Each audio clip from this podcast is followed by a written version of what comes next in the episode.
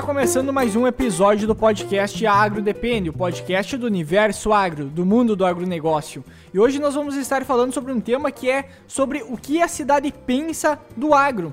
Porque a gente vê muitas pessoas sempre em redes sociais, em outros podcasts, também dando muita opinião sobre o agronegócio, uh, fazendo muita crítica muitas vezes, e muitas delas às vezes é equivocada, por mais que são pessoas que muitas vezes lutam por uma causa nobre, porém elas acabam se envolvendo em, e fazendo críticas muitas vezes que não são bem a realidade dentro do agronegócio. Como a gente deixa claro em todo episódio, a gente entende que uh, dentro da nossa área tem problemas acontecendo, tem problemas de manejo, problemas de ética de algumas pessoas, porém isso não justifica querer criticar um setor inteiro por uma minoria ou por alguns pequenos problemas que acontecem, como acontece em todos os setores. Isso é um problema de fiscalização, deve ser controlado pelo governo, de certa forma. Então, começando a apresentação dos integrantes da mesa, eu sou o Eduardo Sebastiani. Meu nome é Cassiano Sartor Decker. Douglas Boninho Taborda. Bom, como o Eduardo vinha comentando, então, hoje a gente vai falar sobre esse assunto um pouco polêmico, vamos dizer, muitas vezes da visão que o agro tem para a cidade, sendo que tem muita desinformação dentro disso, né? A gente vê uh, informações sendo utilizadas, uh, muito relativizadas, vamos dizer assim, e que muitas vezes não compreende a verdade e não, não mostra todo o processo e onde é que tudo isso está inserido e como é que funciona. Além de outras coisas que aconteciam antigamente no agro, muitas vezes que não era tão voltado, tão fiscalizado, que não era tão cobrado. Uh, essa questão, muitas vezes, um exemplo, bem-estar animal, né? Uh, que hoje já é muito mais cuidado e até, de certa forma, obrigatório uh, a utilização desse bem-estar e o cuidado com os animais, no caso, pegando exemplo, senão tu nem consegue vender o produto animal para frente, né? Então temos diversas legislações e coisas que cuidam isso hoje em dia. Hoje, principalmente, pega a, a, China em si, que tem muitos frigoríficos de, que são deles aqui dentro do país. Uh, eles passam por toda uma fiscalização deles, desde cuidado com os animais, desde a parte da produção até desde a parte do abate. Então, assim, ó, como a gente comenta, como a gente já comentou em outros episódios, não faz sentido tu querer fazer uma produção para outros países que seja ok e aqui para nós fazer de qualquer jeito, entende? Não, não, não faz sentido tu for ver, não, não só na produção animal, mas também os grãos que são produzidos para exportação, né? Da própria China tem toda uma legislação por trás e testes que eles fazem de, de, de residual de a, produtos químicos que podem estar tá dentro desses produtos exportados, que se não passar, na, na, nos testes, volta a carga. Volta a carga, volta tudo que foi. Se não for cumprida essa legislação que tem por trás da produção, como é que vai ser, como que vai ser exportado esses produtos? E como que, não sei se talvez só se eles fazem algum negócio muito macabro, que fazem uma seleção de, de produtos que podem ser exportados e que não podem ser exportados, mas eu acredito que não tenha isso, porque é tudo meio que, que misturado e, e, é exportado e não é. é Tem o consumo interno e o consumo que é para ser externo, né? É logisticamente inviável. É, né? é, é. Mas um... antes de continuar uh, dando prosseguimento com o assunto, hoje a gente queria fazer um, um agradecimento aí por uh, uns agradecimentos de um pessoal que está nos acompanhando aí, que veio falar com a gente. A gente gostaria que cada vez mais tivesse a interação dos nossos ouvintes com nós na página, né? Primeiramente também os nossos parceiros aí, o do pessoal do Eterno Agrono, que está nos auxiliando aí, tentando trazer a questão da informação pro agro. E passar para o Sebastião falar uh, sobre o agradecimento também de um dos nossos ouvintes que veio comentar com, falar com nós. Então, um deles foi o Matheus Vidor, uh, de Mato Grosso, da Faculdade do Vale de Jaciara. Tá? Então, ele foi uma das pessoas que, como a gente comenta, a gente recebe às vezes muitos muito, muitas parabenizações dos do nossos ouvintes, porém, alguns escrevem algumas mensagens maiores que causam impacto, e como a gente já comentou em, um, em alguns outros episódios, todo elogio, todo agradecimento, todo reconhecimento que chega com certeza é um combustível enorme para nós. Como a gente comenta, a gente não tem Uh, não tem, uh, não ganha nada basicamente fazendo isso, a gente só tem bastante despesa. Então, para nós é uma coisa bem recompensadora quando vem alguém elogiar e parabenizar pelo nosso trabalho. Então, se você gosta do que a gente faz aqui, siga nós nas redes sociais, divulgue o podcast. A gente tinha feito já na, na nossa rede social, no Instagram principalmente, uh, de querer compartilhar um pouco mais sobre o que é podcast. Por quê?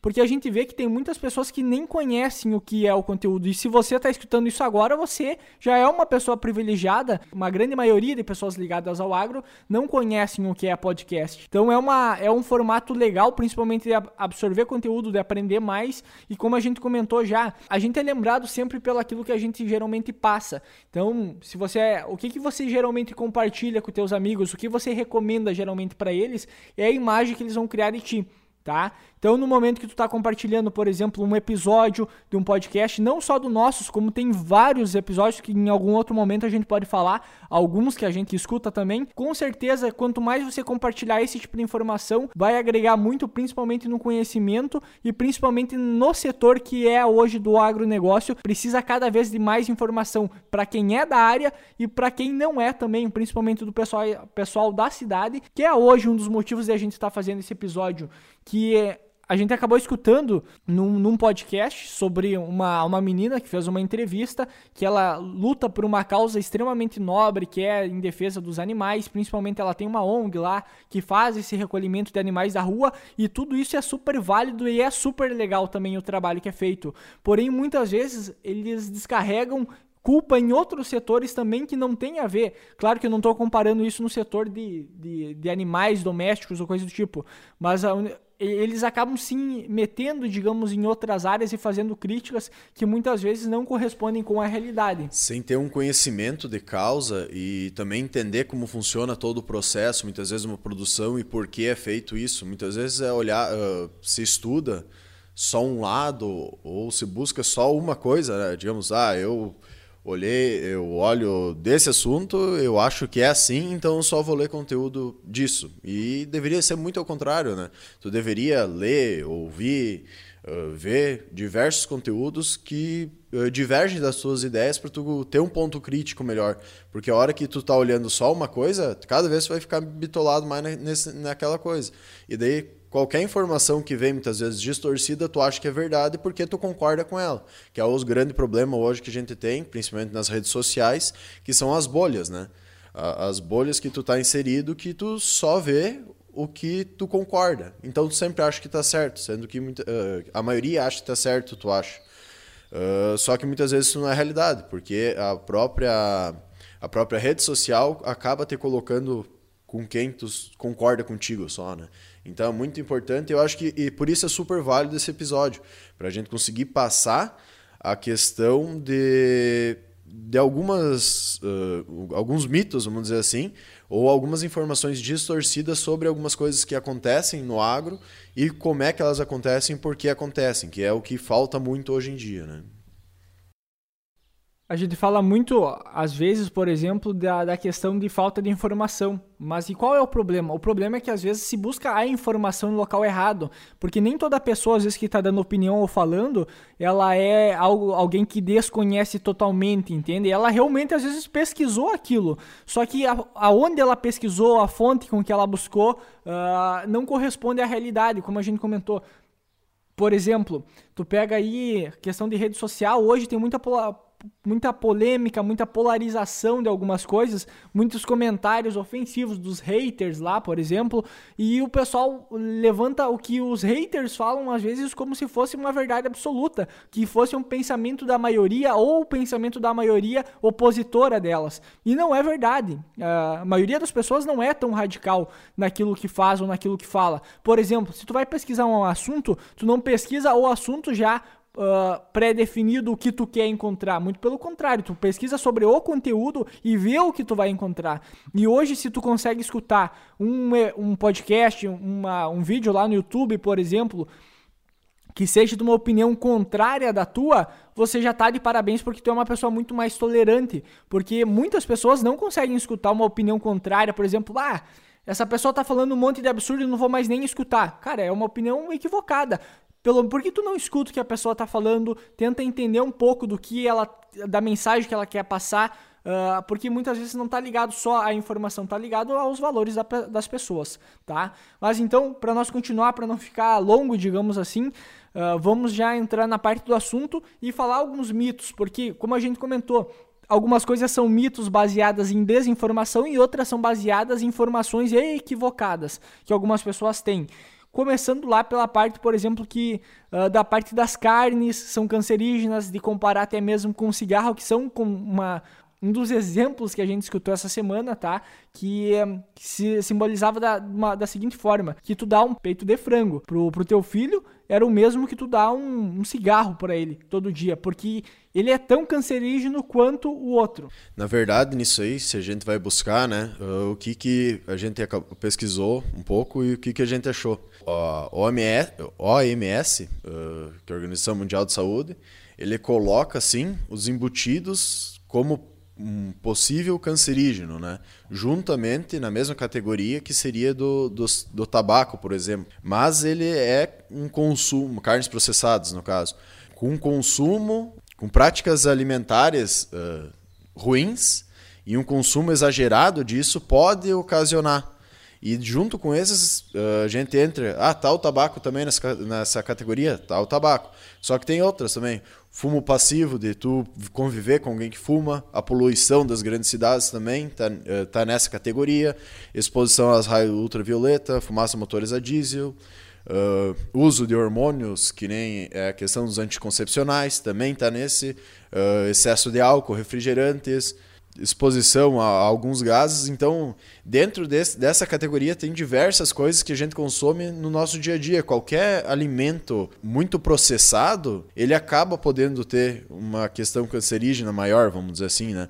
Só que está sendo jogado uma alimentação que muitas vezes não vai consumir todo dia e no exemplo ali um, uma carne, um peito de frango, que é uma carne que já não entraria nessa nessa lista está sendo considerado como um, um cigarro, um tabaco no caso.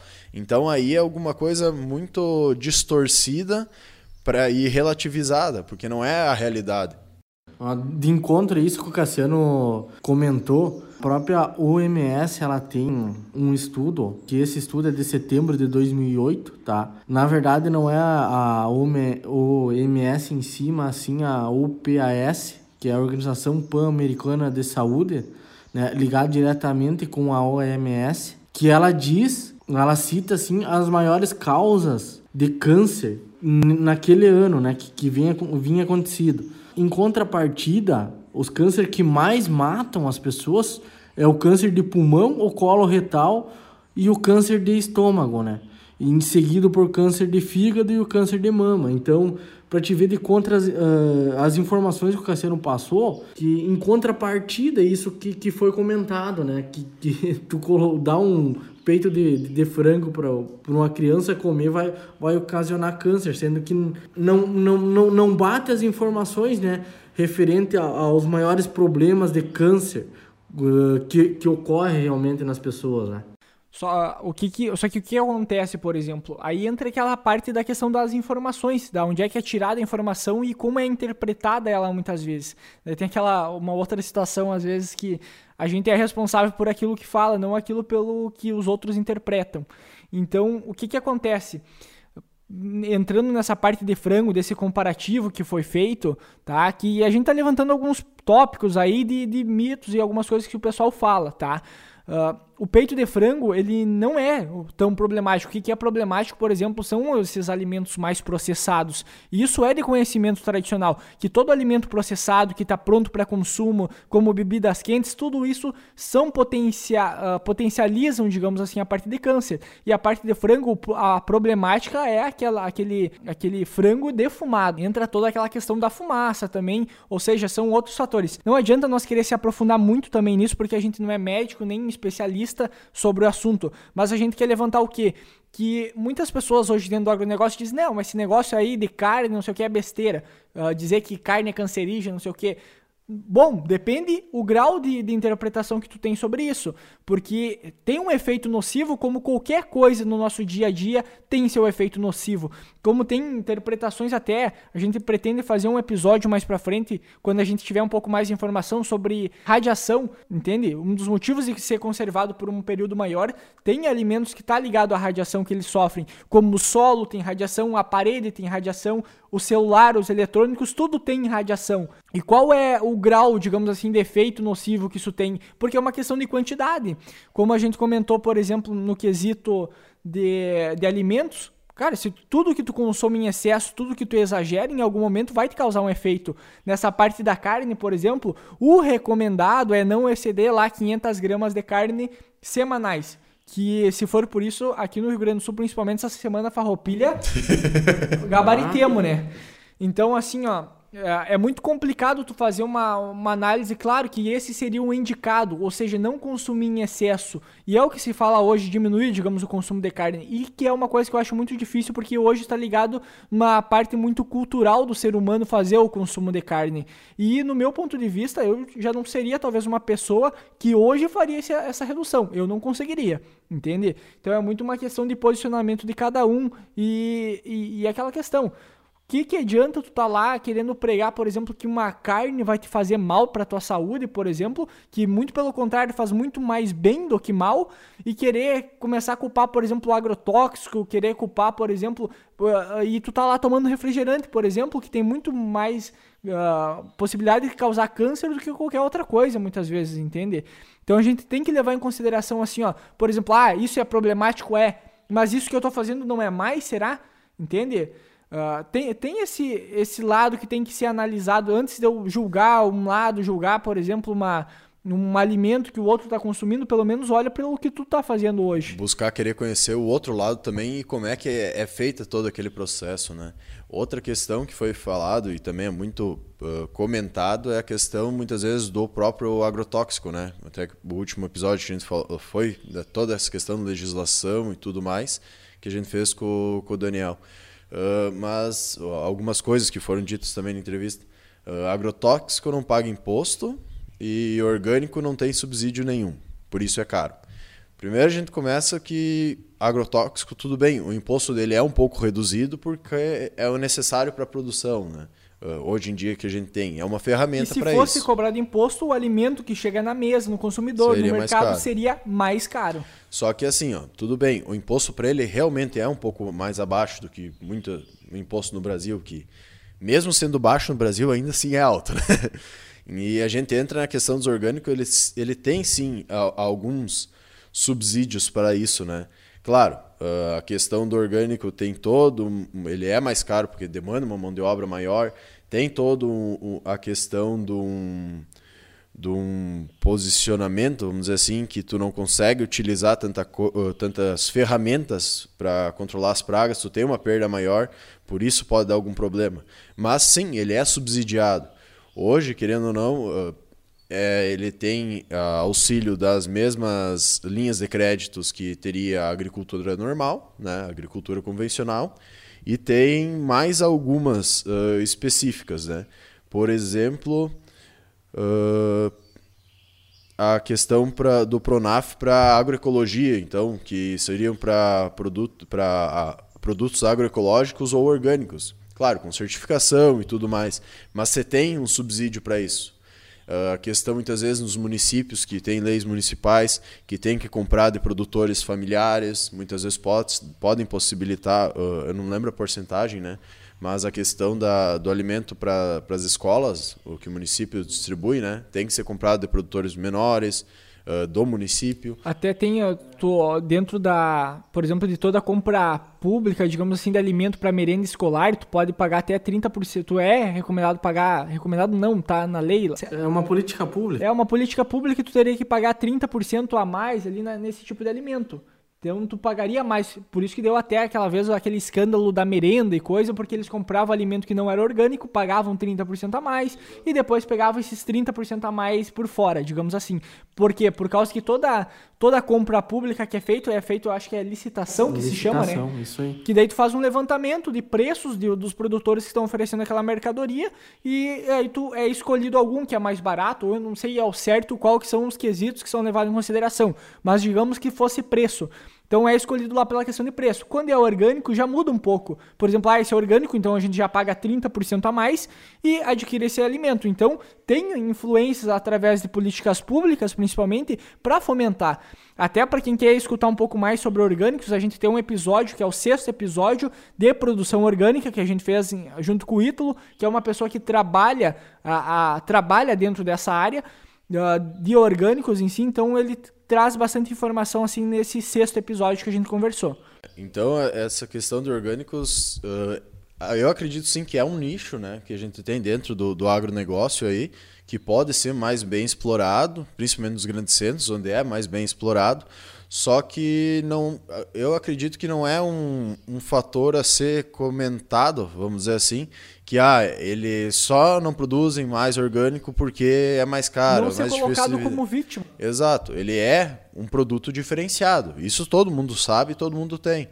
Só que não, não colocar que ah, não querem que o orgânico cresça. Cara, se tivesse uma forma fácil de, de produzir, que tu consegue uma produção grande e, e, de forma orgânica, todo produtor iria fazer, porque é um baita brick. Imagina, tu não precisar lidar com, veneno, com defensivo agrícola, não precisar ficar fazendo pulverização, não precisar se preocupar com, com inseto e coisas, todo mundo a, ia gostar. A, a, pulverização, na verdade, tu teria que fazer igual, porém tu é utilizada outros produtos é, apenas. É, mas né? tu não teria, digamos, um, um risco tão grande para correr, que como foi falado, tem realmente um risco maior pro aplicador, né, que utiliza. Então, é, é meio que colocado como ah, o agronegócio convencional que a gente tem hoje é o diabo. E daí o orgânico é Deus, e não é bem assim. A gente sabe que não é.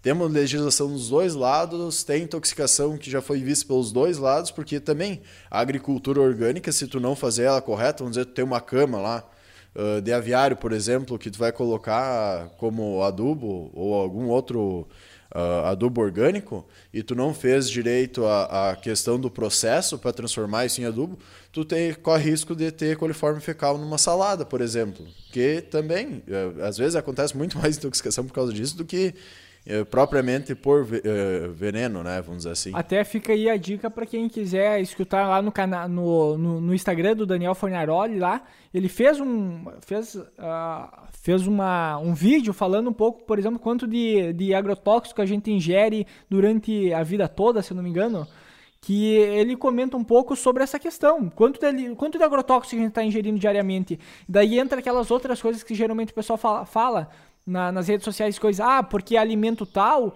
uh, veneno tal é permitido tanto lá fora e é permitido tanto aqui no Brasil. Que aqui no Brasil é permitido uma quantidade muito maior ou muito menor. Mas o que que isso está ligado? O Daniel comentou isso no episódio passado.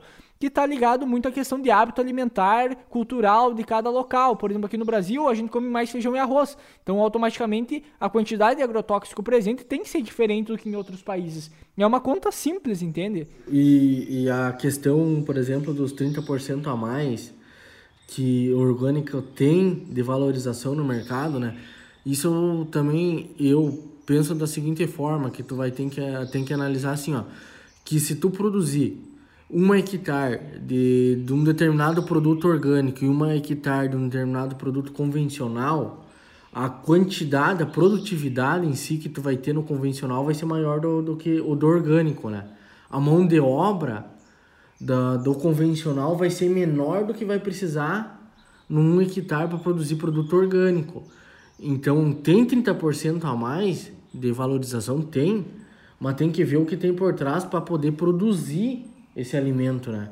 Porque tudo que tu vai precisar na produção orgânica vai ser a mais do que tu vai precisar na produção convencional, desde mão de obra, uh, cuidados, mas a produtividade talvez não vai ser a mais, uhum. e sim menor do que tu vai ter no, numa produção convencional. Então, se tu vai precisar talvez de uma área maior, uh, tua entrada de dinheiro vai ser um pouco menor de começo, porque vai ter todo aquele processo de mão de obra, uh, de questão de, de, ter uma quantidade de produtos de produtividade menor. A valorização tem, ela é mais cara, mas é devido a esses fatores que tem que ser considerado. Né?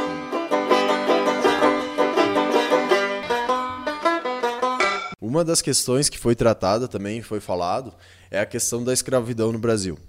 Uh, dizendo que a pecuária, basicamente, é, uma, é, um do, é o, o local onde é que mais tem escravo.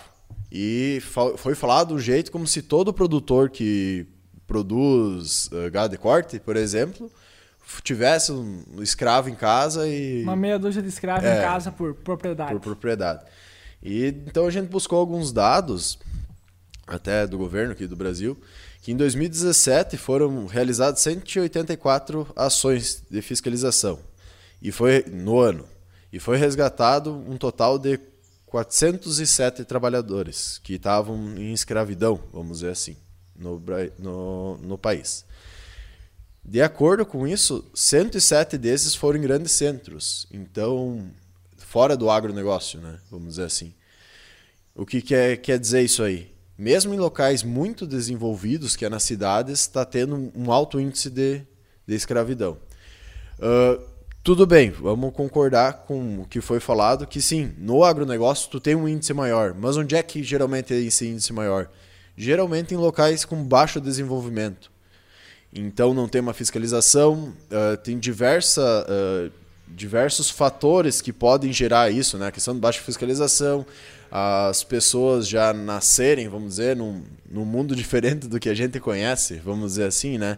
Ah, sempre teve o, o, o patrão grande lá e, e, nós sempre trabalhamos para eles e sempre trabalhamos tantas horas por dia, ele nos dá o que comer e tá bom. Às vezes tem uma, uma falta muito grande de informação para essas pessoas, não querendo tirar a culpa do agro, né?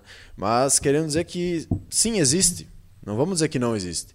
Mas não é tanto assim como é falado. Do jeito que foi falado, parece que todo produtor brasileiro que produz carne, pecuarista, vamos dizer, tem uma meia dúzia de escravo em casa. E não é o que acontece. Muitas vezes uh, acontece sim, e dentro do agronegócio não é só o pecuarista. Onde é que foi achada a maior questão uh, desse, dessa questão dos escravos? Construção civil, área, atividade tes, uh, uh, têxtil, e daí no campo já entra na agricultura, na pecuária e principalmente na produção florestal, que é onde é que tem uma grande parte, vamos dizer assim, de pessoas não tão instruídas, né?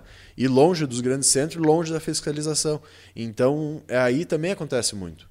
Voltando a dizer, não querendo tirar a culpa, mas tentando mostrar como é que é as informações reais. Né? Como a gente comentou, a, a principal intuito nosso é mostrar assim, sim, nosso setor tem problemas, mas o problema não é o setor, é, o, é são problemas que acontecem, mas são muito mais questão de ética de algumas pessoas, de, de perfil de, de, de algumas pessoas, que não, tá, não tem a ver diretamente com o setor, são, são digamos assim ah, nas margens que acaba acontecendo isso, isso não está ligado uh, com um problema nosso, está ligado com um problema de fiscalização. Falta fiscalização do governo em cuidar mais para fazer com que isso deixe de acontecer.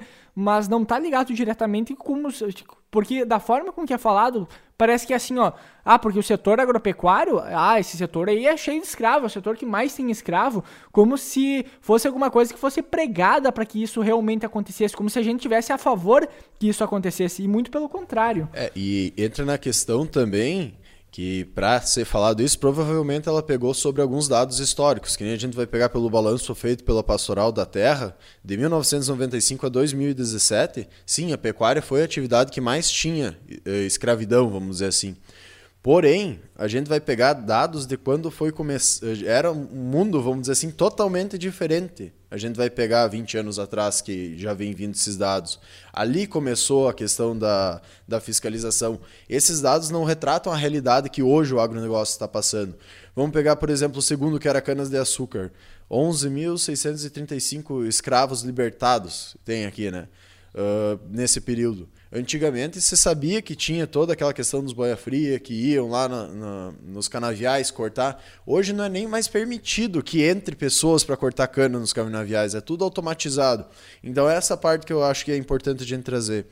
Hoje, a, a, a, questão da fiscalização, a mudança que o agronegócio teve foi muito grande. E o problema é que é trazido coisas que aconteciam lá atrás, anos atrás, como se estivesse acontecendo hoje em, de forma generalizada. E não é bem por aí. Aconteceu, foi arrumado, o agronegócio tem sua culpa em cima de tudo isso, mas hoje já não é a realidade. É pequenos casos que acontecem que é jogado muitas vezes na mídia como se fosse uma coisa que acontece no dia a dia do agronegócio, que não é verdade. Então, na questão, por exemplo, de alguns estados, por exemplo, que teve trabalhadores resgatados no ano de 2017, tem alguns estados aí que teve uma quantidade maior. Por exemplo, o estado do Pará teve 72 trabalhadores resgatados uh, nesse período, tá? Que tá, estariam fazendo trabalho escravo. Mato Grosso, 78. Minas Gerais, 68 também. E também tem o estado de São Paulo aí com 30, 30 trabalhadores resgatados. Claro que tem outro, eu não vou falar estado por estado, porque cada estado aí tem uma quantidade, claro que daí já começa a ser menores do que 20 pessoas, não que não seja importante, mas para não ficar tão massivo e não falar um por um, tá? Eu acho que os dados importantes da gente olhar é também Minas Gerais e São Paulo, dois países, dois, desculpa, dois estados muito desenvolvidos que não têm tanta essa questão de estar tá longe de tudo, estar tá longe da fiscalização e mesmo assim no estado de Minas Gerais foi 68 pessoas libertadas e São Paulo 30. Então que mostra que não não é só no agronegócio que tem isso e que muitas vezes nas grandes cidades está acontecendo isso e está sendo fechado o olho. Né? Eu pedi para o Taborda dar uma, uh, falar para nós aí o que, que é, então, pela legislação, o que se enquadra a questão do trabalho escravo. Então, só para o pessoal ficar ciente também e para como nós pesquisamos para entender melhor o que, que seria o trabalho escravo, né? E o que, que se enquadra para ser considerado um trabalho escravo. Então, como o trabalho escravo, seria o trabalho forçado, uma jornada exaustiva de trabalho, muito ah, uma sequência muito grande de trabalho durante o dia, ou horas a fios de trabalho, né? A condição degradante de trabalho, então o tipo de trabalho que é realizado, a restrição por qualquer meio de locomoção em razão de dívida contraída com o empregador ou pre, preposto no momento da contratação ou no curso de contrato de trabalho a retenção no local de trabalho em razão do cerceamento do uso de qualquer meio de transporte, a manutenção de vigilância ostensiva e o apoderamento de documentos ou objetos pessoais do trabalhador. Então, esses são, conforme a legislação, considerados trabalho escravo no nosso país, né? Uh, uh, para e na questão de fiscalização também. Então, o trabalho escravo não é só manter fechado lá e trabalho, existem diversos tipos de trabalho escravo. É, uma coisa que é importante a gente frisar novamente que a gente é a favor da legislação e que combata o, o trabalho escravo. Uh, a gente não concorda com a questão do trabalho e escravo. Não, e a gente não está falando isso, por exemplo, assim, ah, não é só no setor do agro que acontece, ou, por exemplo, são casos uh, que não é a maioria, são alguns casos que acaba acontecendo. A gente não está querendo diminuir o problema, muito pelo contrário, a gente só está querendo passar informação que sim acontece, porém não é da forma como que é passado muitas vezes. Na mídia, né? Que, que é bem esse o intuito do, do, desse programa. Tentar trazer um pouco mais informação, uh, informação e também do pessoal da cidade, vamos dizer assim, conseguir entender melhor um pouco o que acontece no agro. A gente provavelmente vai fazer mais episódios que nem esse, tentando buscar explicar e melhorar, não melhorar a imagem do, do agro, mas tentar mostrar para a cidade o que realmente é o agro e como é que funciona todo esse setor, né? Uh, que hoje muitas vezes é muito apedrejado de certa forma com uma desinformação que as pessoas têm e acabam não uh, julgando sem conhecer. Né? Uh, outra questão que entra muito, uh, que é falado muito, é também a questão de criação tanto de aves quanto de gado, quanto de, de suínos, né? Então, um dos negócios que foi comentado, daí entra a nossa indignação maior, vamos dizer, que é uns negócios que o pessoal fala muito extremo. Por exemplo, uh, uma das coisas que foi falado, tem mais do que 10 milhões de galinhas em um galpão. Então vamos para os dados técnicos aí. Para isso, para ter essa quantidade de galinhas num galpão, utilizando o máximo uh, de população utilizada, que era em torno de 22 galinhas por metro quadrado, sendo que a média utilizada no Brasil é 10 a 12 no máximo, nós precisaríamos, utilizando 22 por metro quadrado, um galpão de 354 mil metros quadrados. Né? Para a gente ter um galpão desse tamanho, a gente teria que ter um galpão de 1 km de extensão por quase 400 metros de largura. Isso é um galpão gigantesco comparado com os padrão que a gente tem hoje em dia e que provavelmente não é nem viável financeiramente para se ter. Qual é a média que a gente tem hoje no Brasil para a criação de aves? 1.200 metros quadrados dos galpões. Então, é, precisaria uma quantidade gigantesca desses galpões para chegar Imagina só um galpão com 35, quase 36 hectares. É. Seria o tamanho desse galpão, né? Imagina só o pra, tamanho, desse, tamanho desse galpão. Então, falar que tem essa quantidade de galinhas num galpão é muito exagerado. Nós temos tec, uh, o, o, o, ramo a, avícola, vamos dizer assim, no Brasil, tem toda uma questão de legislação. O Brasil hoje, se não, não sei dizer bem certo, se é primeiro ou segundo país que é o maior produtor uh, do mundo de, de carne de aves, né? Então, é, é uns negócios que o pessoal fala de, de, de uma forma muito relativizada, como se fosse e colocar só ração goela abaixo, parece ter uma máquina lá enfiando ração na galinha para ela continuar comendo. Claro, tem maneiras para fazer ela comer mais, dormir menos, e, e, tem toda essa questão dessa utilização. Só que tem toda uma legislação que pede que tem que ter um conforto animal, a, o, o, animal tem que estar tá bem alimentado, não pode estar tá, uh, num local tão fechado, tem toda a questão de controle de climático dentro desses aviários, uh, para a ave não passar calor e tudo mais. Porque, querendo ou não, se a ave passar calor, não comer direito, ter problemas de crescimento, o produto final, que é a carne, vai ficar comprometido e quem produz não quer, não vai querer um produto comprometido. Então, é, é uns negócios aí que, que é falado muito exagerado. Por exemplo, desde a questão de eh, manejo, pega manejo, o manejo animal em si, ele é baseado no animal não estar tá estressado, principalmente, porque é contraproducente o animal estar tá passando por período de estresse ou num período, numa, ou num ambiente que ele está no seu limite, digamos assim.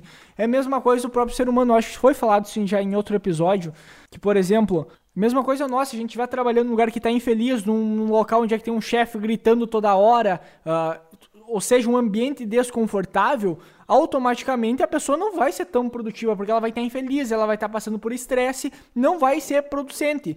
O animal é da mesma forma. Antigamente, se tu tava lá com o bovino de leite, por exemplo, os bovinos de leite lá, por exemplo, para fazer o manejo, muitas vezes era a base de mangaço, de grito, de, de coice, chute.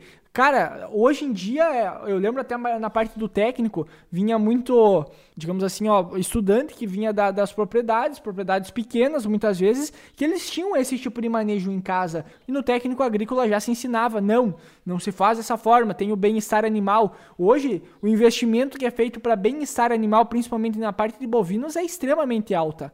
Tá? Então tem todo isso, isso aí. Questão também da debicagem das galinhas, das aves. Eu não sei porquê, se é porque a gente vive, que a gente presencia muito mais isso, a gente talvez não, não, há, não acredite que isso seja um problema tão grande.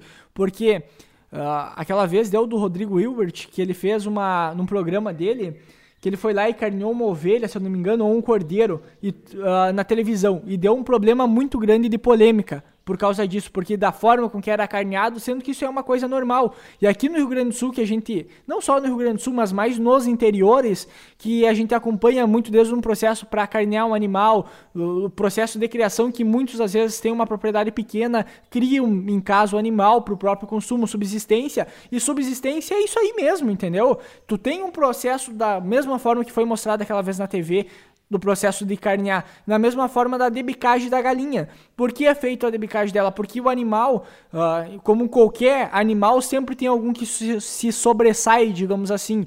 E a galinha é um animal muito curioso no quesito que, desde a parte para tomar água, ela vai lá dar uma bicada lá naquele bico que agora eu não lembro se é amarelo ou vermelho. Ela dá uma bicada ali para ela conseguir tomar água. Por quê? Porque as cores mais fortes chamam mais a atenção desses animais. Então, no momento que tu está num ambiente, talvez não é nenhum ambiente sobre estresse, o ambiente em estresse, o ambiente de calor, tudo isso influencia que a galinha fique mais, o animal fique mais agressivo, de certa forma. Porém, quando a gente está falando no manejo animal em si, que é hoje ou que deveria ser o ideal, a galinha, ela por curiosidade, ela vai lá, por exemplo, da bica a outra galinha, se uma começar a sangrar, que eh, isso já vai chamar a atenção das outras e isso favorece com que haja um canibalismo delas. Então a questão de cortar, fazer a debicagem, ah, é um processo que talvez seja ruim, com certeza, talvez vai, vai prejudicar o animal num quesito que vai causar talvez um pouco de dor para ele, coisa do tipo. Mas é um formato de manejo para evitar uma dor maior lá na frente, que é uma dor de delas uma picar a outra, por exemplo, de causar sangramento, canibalismo, ou seja, que vai gerar desde problemas de doença, entre outros problemas no processo produtivo. É, também tem a questão para tu ter um aproveitamento melhor dos recursos, questão da ração, que ela come todo, não tem um desbalanço. Que ela não seleciona é, tanto, né? Não ter um desbalanço uh, nutricional, ela também não jogar tanta ração fora. Mas é bom lembrar que essa questão, que nem a debicagem, ela é utilizada como último recurso, né? E principalmente, tu vai ser ela é utilizada na criação de galinhas de postura. Tu vai pegar na de, fran, na de corte, hoje tu, tu tá batendo com 42, 45 dias aí um lote. Então não dá nem tempo de de tu fazer esse processo, digamos, não vale a pena tu fazer o processo por causa que é muito rápido, né? Ele não vai te dar uma perda. Já as aves de postura, que ficam em torno de dois anos aí produzindo, daí já é outros 500. Daí já é feito um pouco mais essa questão da produção. Aí entra outra coisa. Talvez, ah, talvez a solução para não fazer esse processo para os animais seria não produzir, não produzir que é o que muitas pessoas que viram vegetarianas muitas vezes defendem, que é para salvar de certa forma os animais, que, que eles são contra esse tipo de processo que de certa forma, uh, dependendo do, do, formato de visão que tu tem, aquilo ali não é racional tu tá fazendo com, com, com um animal. Até aí eu, eu entendo o lado dessas pessoas. Porém, a gente tem que levar em consideração que a natureza ela não é boa pro. Ela não é uma mãe pro ser humano em si. Muito pelo contrário, o ser humano, com o tempo, a gente teve que se adaptar à natureza para não morrer por ela. Porque a natureza, simplesmente, é mesmo é, quesito do aquecimento global. Se o mundo se está passando por tanto problema assim, o mundo não vai terminar. O que vai terminar é nós. O, a gente é uma coisinha pequena para o mundo. A natureza é muito mais forte do que isso. E o ser humano em si, o processo produtivo, o processo de domesticar animais, foi um processo que ele teve para sobreviver.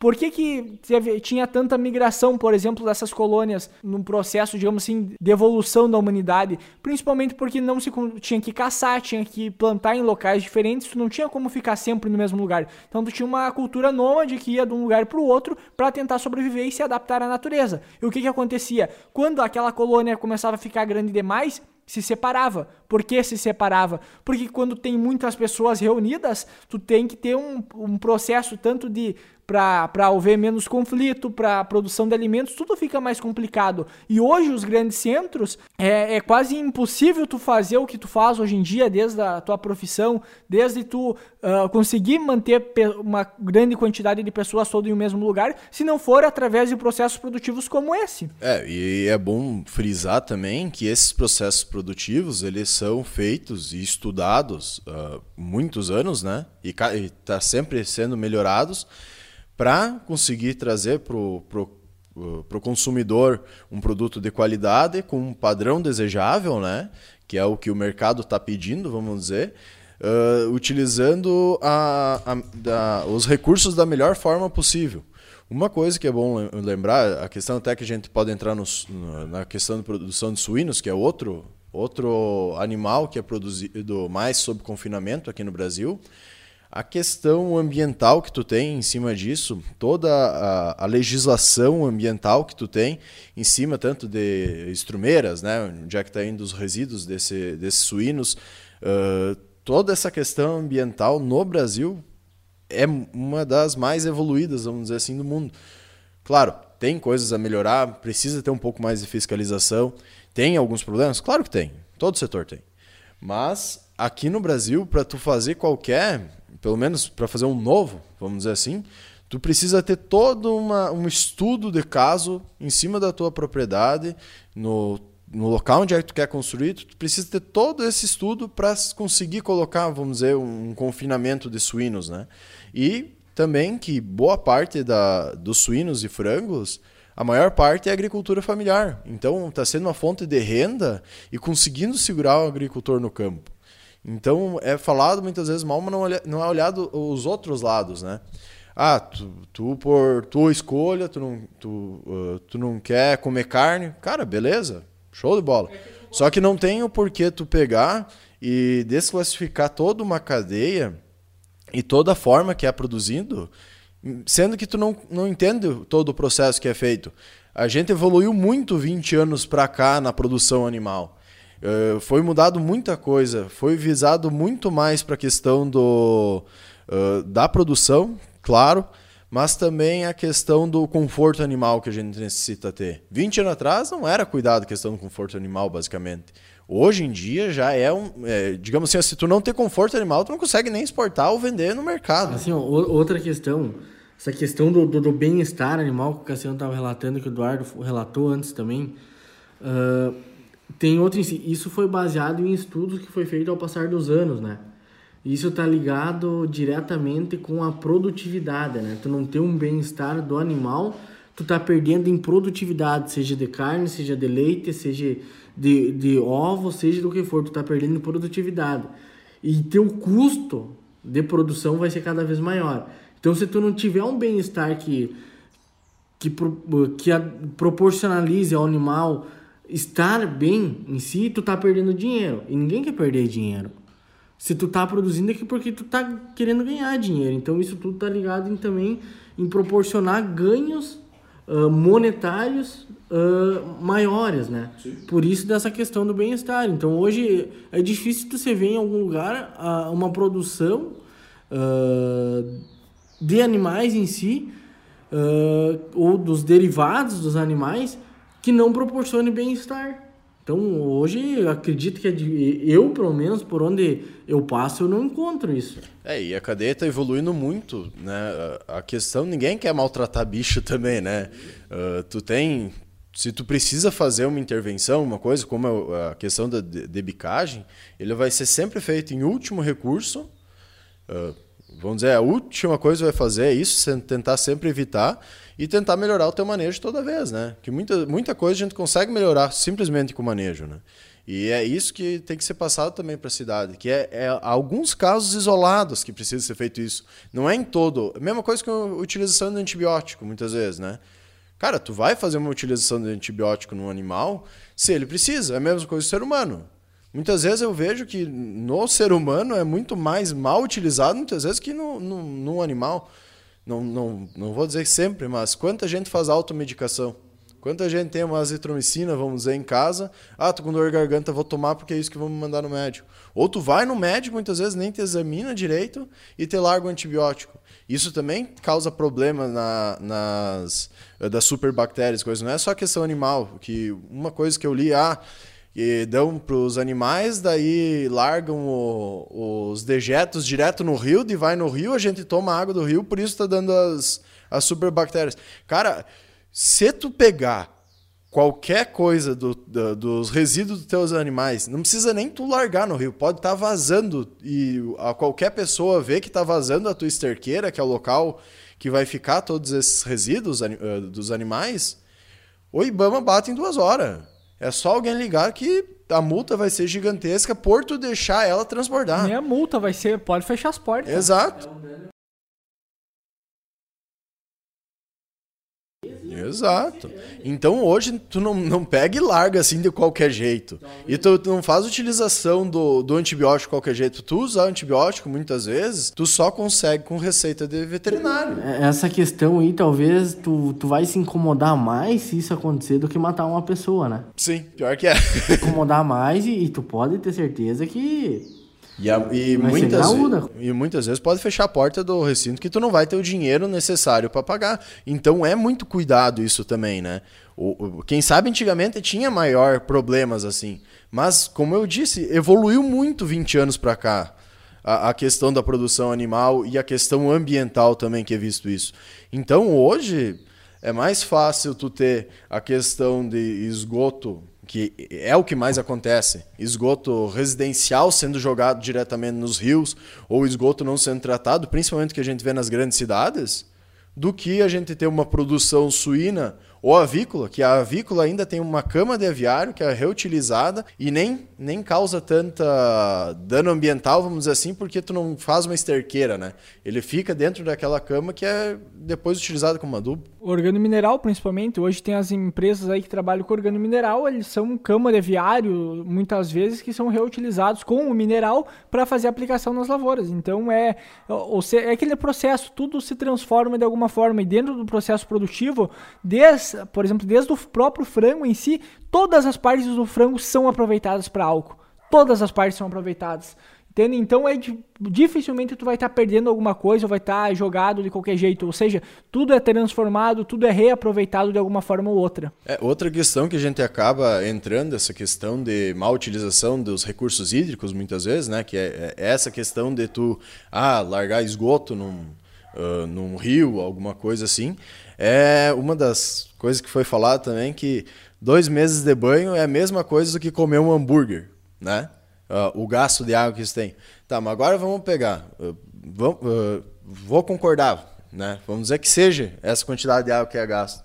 Cara, esse, essa quantidade de água que é gasto para a produção da carne, ele entra novamente dentro do processo. A, a água ele vai ser uh, consumida pelo animal e vai entrar no processo hídrico no, novamente, né? Porque o, o, animal vai lá, vai tomar água, vamos dizer, vai mijar, estercar.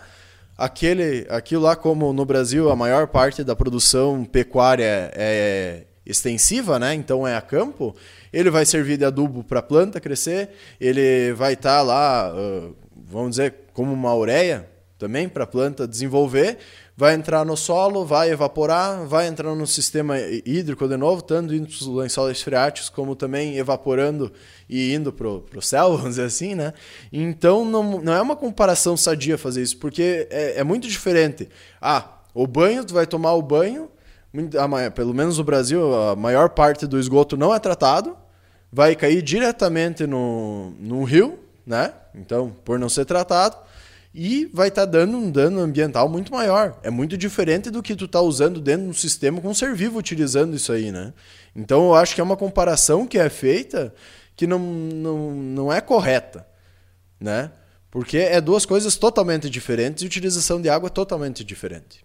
É, é aquela coisa assim, ó, é aquele negócio, por exemplo, a gente tá aparecendo muitas pessoas hoje como defensoras da natureza e não sei mais o que, só que tem que levar em consideração que toda pessoa que tá dentro da cidade, ela quer estar em contato maior com a natureza e quem tá vivendo a natureza não quer estar tá dentro da natureza. É mais ou menos esse processo. É que nem aquele comparativo, por exemplo, daquele grupo de viajantes que foi até a África para ver, por exemplo, que queria ver os hipopótamos. E daí os caras falando lá com uma, agora não sei se uma tribo, um negócio assim que tinha lá dentro, que os caras estavam reclusos praticamente, que eles viviam na natureza, como, como um índio daqui, por exemplo, que vive lá. Uh, na Amazônia? Que é, que vive alguma isolado. reserva legal, né? Isso, que vive isolado praticamente desse mundo moderno, de certa forma, que vive só da natureza, tá? Que nem os caras os cara chegando lá, os turistas falando assim pros caras, ah, vamos, vamos lá ver os hipopótamos. E os caras, tá louco? Tu tá ficando louco da cabeça de ver um hipopótamo, tu morre, entendeu? Eu não quero ver hipopótamo, nunca vi, não quero ver. Daí os caras vão na cidade, olham no zoológico lá, por exemplo, os animais, acham a coisa mais linda. Mas na realidade, se tu vesse na vida real um bicho desse, tu tava morto. É esse o processo, entendeu? O mais fraco morre. Ah, eu tô dizendo que o ser humano em si é o mais forte em sobreviver? Não, muito pelo contrário. É eu acredito adapta, né? que tem que ter uma racionalidade hoje em todo o processo, desde o processo de poluição, no consumo, talvez até mesmo de carne, de, de alimentos em si, tem que haver uma racionalização.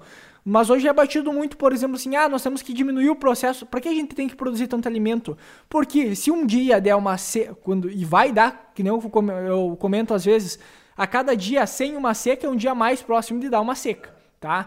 E no momento que der uma, vai ter falta de alimento. Se dá duas, se der três, vai começar a cada vez soltar mais alimento. E que nem aquela, aquela comparativo, de onde é que vem a comida? A comida não vem no mercado, a comida vem da lavoura que é transformada e vai para o mercado. É, isso eu, eu acho que é um ponto muito interessante da gente acabar frisando.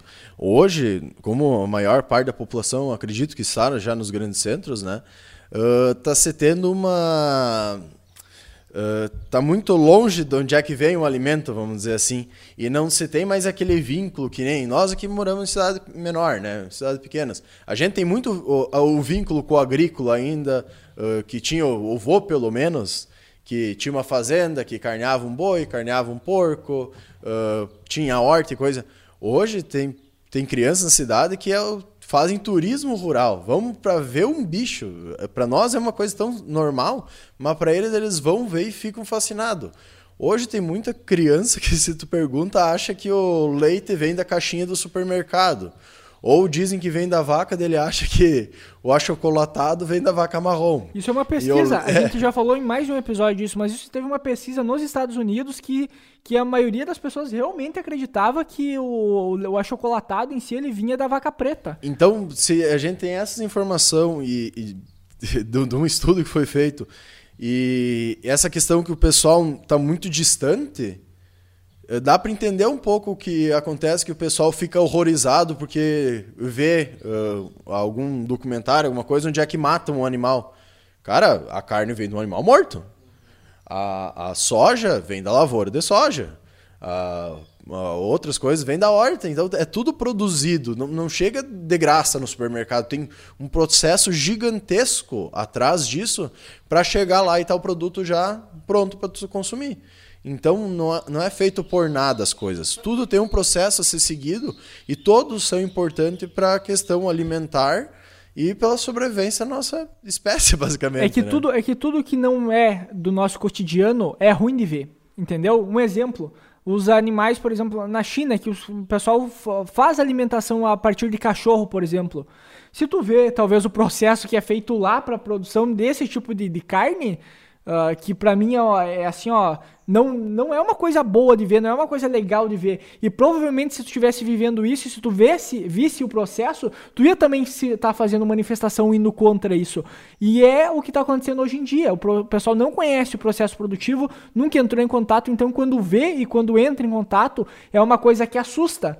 Entende? Então a gente não pode desmerecer isso, porque realmente a pessoa que está no, nos grandes centros ela fica afastada de todo esse processo. Porém, eles têm que entender como, é, como funciona, da, da onde que eles se alimentam, e, e é mais ou menos nesse sentido. É, eu acho que falta muito isso aí do pessoal acabar buscando de onde é que está vindo o alimento e como é que é feito, né? E tá, cada vez mais se distanciaram disso. Ah, tu vai no mercado, tipo em Porto Alegre, Bom, o pessoal muitas vezes nem, nem o almoço de domingo faz, né? Que é uma coisa tão comum para nós fazer um almoço, alguma coisa. O pessoal pega tudo pronto, embalado já no supermercado. Daí vai toda aquela questão de utilização exagerada de embalagens, ah, má utilização do recurso, um consumismo desenfreado sem ter necessidade. E muitas vezes faz todo esse consumismo, consome muito além do que precisaria, né? E daí vem querer bater em, outras pautas, sendo que não está fazendo o dever de casa, né? Lembrando também que a gente não tem nada contra, né? Quem é vegetariano, quem não é, quem é ambientalista, é, que nem o Eduardo comentou. Nós três, eu acredito, somos, somos uh, a favor de um, de um consumo consciente, uh, da questão de tu cuidar o que tu consome, sim. Se é uma escolha tua não consumir carne porque tu não quer ouvir o bicho sofrer ou por outras questões, Cara, show de bola, okay, parabéns. Parabéns. Parabéns para ti que tu consegue fazer isso. Eu não, não consigo. Mas a questão principal é tu não destruir querer destruir ou culpar toda uma cadeia que produz esse alimento, sendo que não sabe como funciona esse alimento, como é que ele é construído, como é que ele é constituído. Então tem toda essa parte que eu acho que é importante a gente tentar defender, vamos dizer assim, o que é falado do agro. O agro não é o culpado por tudo. Tem seus erros, tem seus problemas? Tem, todo setor tem. Temos muito a melhorar? Temos muito a melhorar. Vai adiantar o pessoal ficar caindo em cima e só gritando sem entender, entender o processo? Não vai. O querendo não, o agronegócio é, no Brasil, é um dos principais empregadores que está sustentando uma boa parte da economia e que não é o vilão como vem, vem sido falado muitas vezes. Né? A gente é mais um setor brasileiro. Tem muitos outros setores que acabam causando um dano ambiental muito maior, exato, e que não são lembrados. Né? Então a gente acaba ficando meio puto, vamos dizer, com isso, nós que somos do agro. Porque a gente vê a realidade do dia a dia do agronegócio, vê que não é tão fácil o negócio, vê que tem toda uma legislação, uma cobrança, não só nacional, quanto internacional pelo nosso produto. Então, calma um pouco, vamos estudar, vamos dar uma pesquisada, vamos tentar conversar e vamos tentar trazer mais essa questão da cidade para o agro do agro para a cidade, para ser entendido melhor isso aí e a gente conseguir ter uma conversa também e uma produção melhor. É aquele negócio, por exemplo, não precisa tu não precisa desmerecer outros setores ou criticar as outras pessoas só porque elas não pensam da mesma forma que você. É simples assim, ó. Se tu acha que isso é uma causa nobre para te lutar, para te, uh, por exemplo, ah, vou parar de consumir esse tipo de alimento, como o Cassiano comentou, parabéns. Só que não venha me dizer o que eu tenho que comer, ou como eu tenho que pensar, ou como eu tenho que agir tem muita, muita polarização em tudo, da mesma forma que o pessoal fala que a pecuária é um dos principais causadores da extinção das espécies. Daí, esse mesmo episódio que a gente levantou a pauta, do pessoal falando, ah, o pessoal que é, tá tentando colonizar Marte por causa que a Terra vai, vai terminar e eles querem se mudar para Marte lá e só os mais ricos vão sobreviver. Cara, mas por favor, entende? É muita polarização, é muita teoria da conspiração e tem dos dois lados. Essa... Dos dois lados tem a teoria da conspiração. Essa questão de, de extinção de espécies, né? Eu vi acho que todo mundo viu né, as notícias, uh, uma mineradora extinguir toda uma fauna e uma flora de uma região e não ter toda aquela mídia que está tendo agora em cima do agro, né? Então, é só o agro que ocasiona a extinção da, da, da, das espécies de animais e plantas? É, e Eis a questão, né? E é aquela coisa, não é só o agro. O agro, claro que tem sua culpa nisso aí tudo.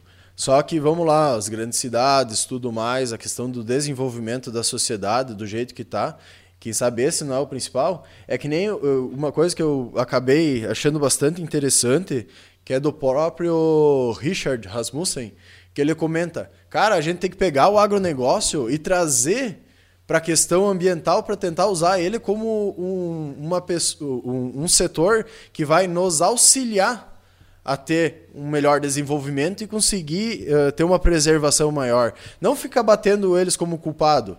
Quem sabe eles ele tem uma grande, um, um, grande problema junto com o agro, quem sabe tenha. A gente sabe que tem a culpa. Mas em vez de tentar ficar brigando e, e trazendo a questão de uma inimizade, vamos dizer assim, um com o outro, o que a gente tem que tentar fazer é buscar um, uma forma de trazer a questão do agro para auxiliar na questão ambiental, que a gente sabe que é tão importante quanto para a sociedade quanto para o agro. Então é uma, seria uma forma de tu muitas vezes conseguir conseguir mais recursos, conseguir mais áreas, mais áreas preservadas, trazendo o agro junto com essa questão ambiental, buscando fazer com que o agro preserve que hoje a gente já sabe que é um dos setores que mais preserva se a gente vai comparar com outros, né? A gente compartilhou um vídeo no nosso Instagram até esses dias que era sobre uma campanha, eu acho que era lá nos Estados Unidos, sobre a importância do agronegócio. A gente fala hoje tanto sobre aquecimento global e hoje o agronegócio ele tem uma, um, um outro lado positivo. A gente até pretende falar um dia mais sobre a questão do aquecimento global e qual, qual é a contribuição ou não do agronegócio em cima de tudo isso. Então, seria um assunto mais para frente também. Mas eu acredito que da nossa parte foi interessante esse debate, pelo menos trazer. Vocês talvez devem estar se perguntando: ah, mas da onde vocês tiraram essas informações, que essas coisas que o pessoal fala?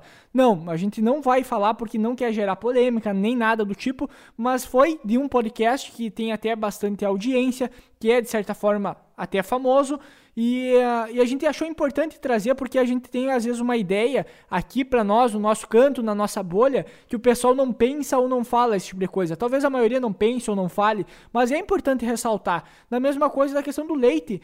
Hoje, aqui, no, aqui onde é que nós vivemos, se tem muita polêmica em questão do leite, dizendo que ah, o leite de caixinha é, é o pior de todos. Por que o pior de todos? Entende? Ah, é porque é colocado só da cáustica. É colocado, foi, mas foi de uma forma irresponsável, de uma forma ilegal, de certa forma. Então não é. A, a lei não diz e nem apoia esse tipo de coisa. E quem colocou a questão do, do da soda cáustica ou também de outras misturas para aumentar o volume do leite foi feita toda uma investigação e essas pessoas estão presas hoje, né? Então não é colocado propositalmente porque a indústria quer. Até que fica isso para a indústria, para a indústria é muito pior. Pro produtor, hoje, se ele pegar um leite, ele já não. Ninguém mais compra leite dele se ele fazer uma cagada dessas hoje em dia. Então, que nem eu disse, o setor evoluiu muito. A questão da fiscalização evoluiu muito também. Principalmente a alimentação. A alimentação Exato. é cada vez mais fiscalizada porque é segurança alimentar. Exato. E, o, e quando tu fala de segurança alimentar, tá ligado diretamente à saúde das pessoas e à vida das pessoas. Por quê? Porque no momento que eu deixo de fiscalizar um alimento, automaticamente eu aumento um problema de saúde pública. Com Tem certeza. mais pessoas doentes, mais mais pessoas dependendo, e principalmente aqui no Brasil, que a saúde pública é uh, subsidiada pelo governo, através do SUS principalmente, quanto mais pessoas eu tiver doente, mais pessoas que eu não, digamos, não estou fiscalizando, ou não está sendo fiscalizado através do governo esses alimentos, mais problema eu vou ter e o governo vai pagar de outra forma se não investir numa prevenção. E acho importante a gente frisar novamente, o Brasil é um dos países que mais exporta alimento para o mundo. Então o alimento produzido aqui não é de qualquer forma e qualquer jeito que tem toda uma. Além da, da brasileira, uh, da legislação brasileira cobrando, a gente tem toda a questão de quem importa os nossos produtos para seguir. Então, se a gente fazer uma cagada nesse processo, a gente deixa de movimentar bilhões aí de, de reais, ou até de dólares, dá para se dizer, uh, por causa que o nosso processo não está arrumado. Hoje, no Brasil, querendo ou não, a gente tem um processo uh, produtivo muito bom e que está cada vez melhorando e sendo mais fiscalizado e mais controlado, tendo uma certificação cada vez maior. E tu pode ter certeza que se isso acontecer, de, de, de, de algum problema, que os nossos produtos não vão poder ser exportados, mas isso vai afetar a economia do país, vai afetar direta e indiretamente a quem produz, né? Com certeza. Que, quem vive ou não queira, é tudo interligado, né? Eh, seja indústrias, meio rural, uh, seja o que for, é tudo interligado. E se afetar um, afetar principalmente a maior fonte de renda do país, vai afetar no geral todo mundo. E aí, como é que fica as coisas, né? Eu acho que fica a pauta aí para discussão, quem sabe em próximos episódios também. E é importante a gente retratar muitas vezes essa questão. Até um episódio que a gente vai fazer para frente, que já está na nossa lista, vamos dizer assim, é sobre a comunicação que o agro tem na cidade, né? Um, um possível próximo episódio aí para frente, uh, tentando buscar, quem sabe, algumas formas de da gente trazer essa, essa tentar trazer para a cidade essa visão do agro, uma forma de explicar melhor e tirar essa fama muitas vezes que o agro tem de vilão, mostrar que ele é um aliado e consegue, por causa dele é possível a gente manter grande centro, diversas profissões, né? Bom, então acho que acredito que por hoje era isso aí. Não vamos se alongar muito mais, que assunto tem para ficar uns três dias conversando, só que o podcast não pode ser tão longo senão ninguém ouve. Bom, então esse episódio foi para trazer mais alguns mitos que o pessoal fala. Não é regra que isso aí a maioria da cidade pensa ou coisa do tipo, muito pelo contrário. Simplesmente foi uma coisa que a gente acabou escutando, que a gente achou que era importante talvez ressaltar esse tipo de coisa. A gente vai fazer mais, talvez, episódios desses, talvez desmistificando algumas coisas que são faladas, porque a gente tem que qualificar o debate, querendo ou não, entende? A gente podia estar aqui falando, criticando de alguma forma tudo isso que foi falado, mas muito pelo contrário, não, a gente só está fazendo um contraponto que sim, tem problema, tem, mas não é bem assim. Tem o outro lado também, tem um lado positivo também. E isso muitas vezes não é falado. Como a gente comentou de qualquer outro setor, de qualquer outra área, o pessoal tem uma mania muito grande de dizer assim, ó, ah, só porque, só porque é feito isso, então tu desqualifica todo o resto do setor. Não, não é assim que funciona, né? Uh, então tem que ter uma certa coerência naquilo que é falado, naquilo que está sendo acusado. Então, a partir daí eu acredito que tu tem uma, um debate, tu tem mais, gera mais informação e não fica sempre jogando essa polarização, sempre fazendo polêmica das coisas que assim nada se resolve. Quanto mais segregar a população, de certa forma, uh, depois é mais difícil de juntar todo mundo. E a gente não precisa de uma, de uma população segregada, muito pelo contrário, a gente precisa de uma população cada vez mais unida, mais informada, para que a gente consiga ter uma, ter uma mesma causa, querendo ou não. E, e eu tenho e tem um princípio filosófico até para isso, que todas essas pessoas que estão sempre lutando por uma grande causa no mundo todo, ou coisa, ou querendo toda hora estar tá salvando o mundo, essas pessoas ou elas não têm problema para resolver, ou elas não assumem os problemas que têm. Isso é isso é filosófico, tá? Não é Não é opinião minha nem nada do tipo. Ou seja, cara, vamos fazer cada um seu, que a partir daí eu acho que pode colaborar muito mais do que ficar aí querendo lacra, fazer essa lacração aí em rede social e outras coisas, tá? Então acho que da nossa parte seria isso aí, tá borda? Não, eu só para ressaltar, eu acredito assim, assim como tem pessoas que talvez não estejam tão ligadas ao meio do agro, estão discutindo sobre o agro em si, os problemas que, uh, que estão aparecendo, né? Nós que, que estamos ligados ao, ao, meio do agro temos que nos reunir, assim como nós fizemos no, nos podcasts, e discutir sobre isso e dar nossa opinião como pessoas que, que têm um maior conhecimento sobre o agro, né? Uh, e, e, também, infelizmente, nós não temos uma mídia tão grande em relação a essas pessoas artistas e, e, e, e afins, Globais. né? Globais. A gente não tem essa mídia tão grande.